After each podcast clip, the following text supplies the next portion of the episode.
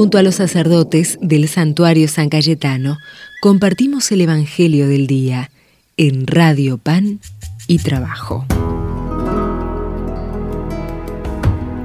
Desde el santuario de San Cayetano leemos del Evangelio según San Mateo. En aquel tiempo, al llegar a la región de Cesarea de Filipo, Jesús preguntó a sus discípulos, ¿quién dice la gente que es el Hijo del Hombre?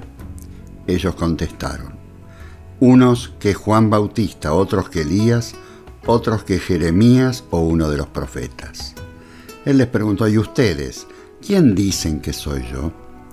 Simón Pedro tomó la palabra y dijo, Tú eres el Mesías, el Hijo de Dios vivo.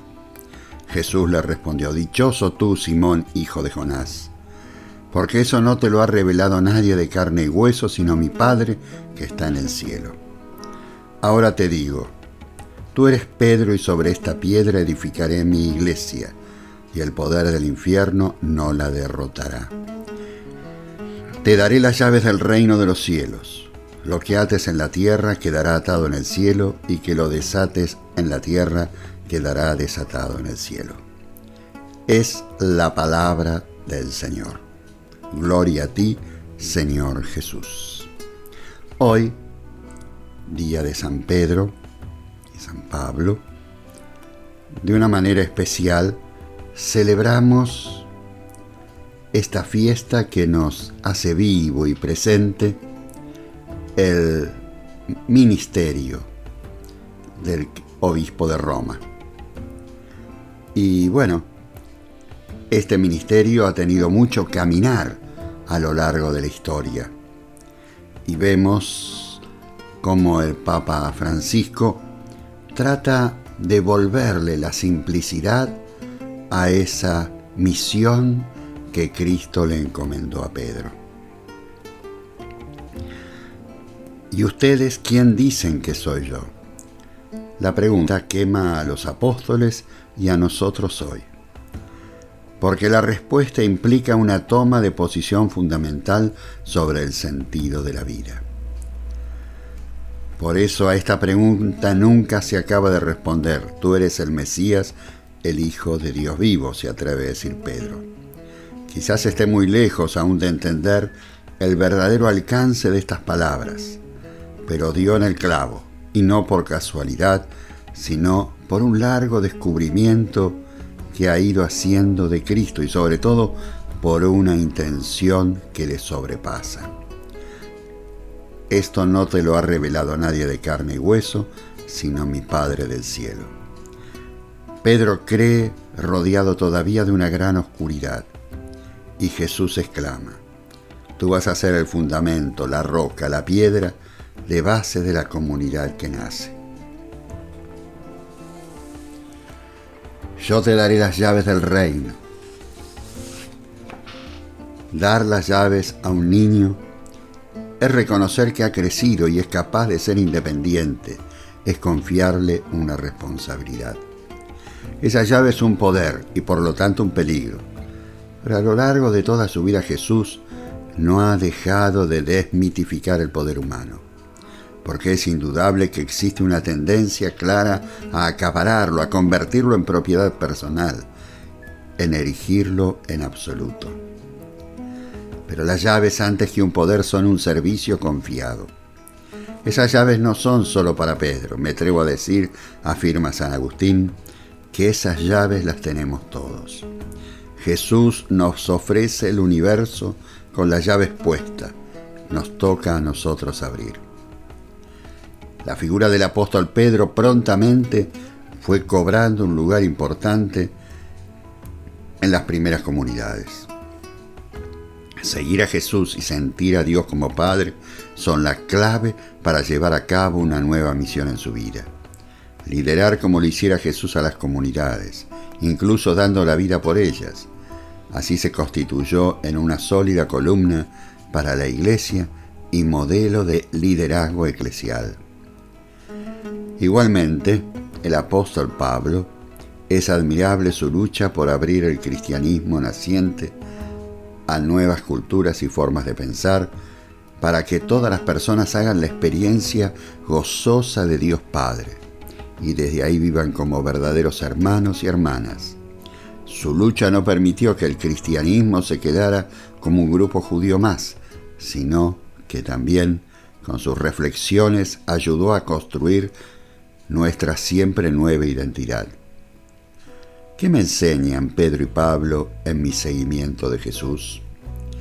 Desde el santuario de San Cayetano, los bendigo en el nombre del Padre, y del Hijo, y del Espíritu Santo. Amén.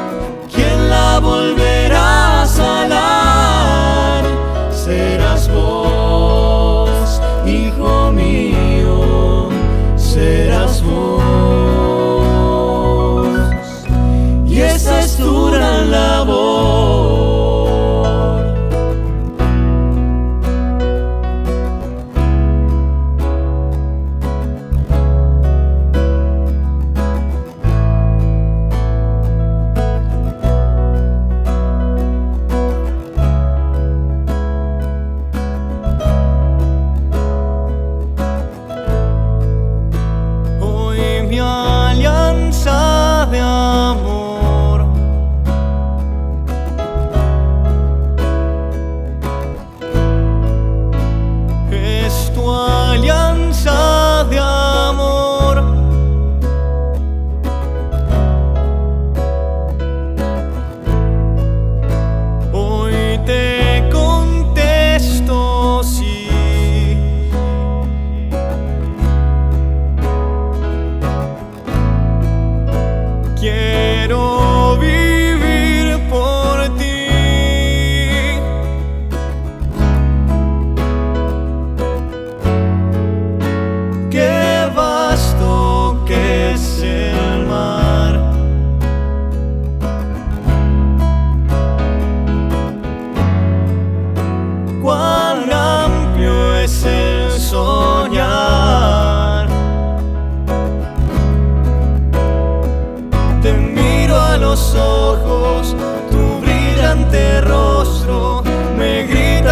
fuerza y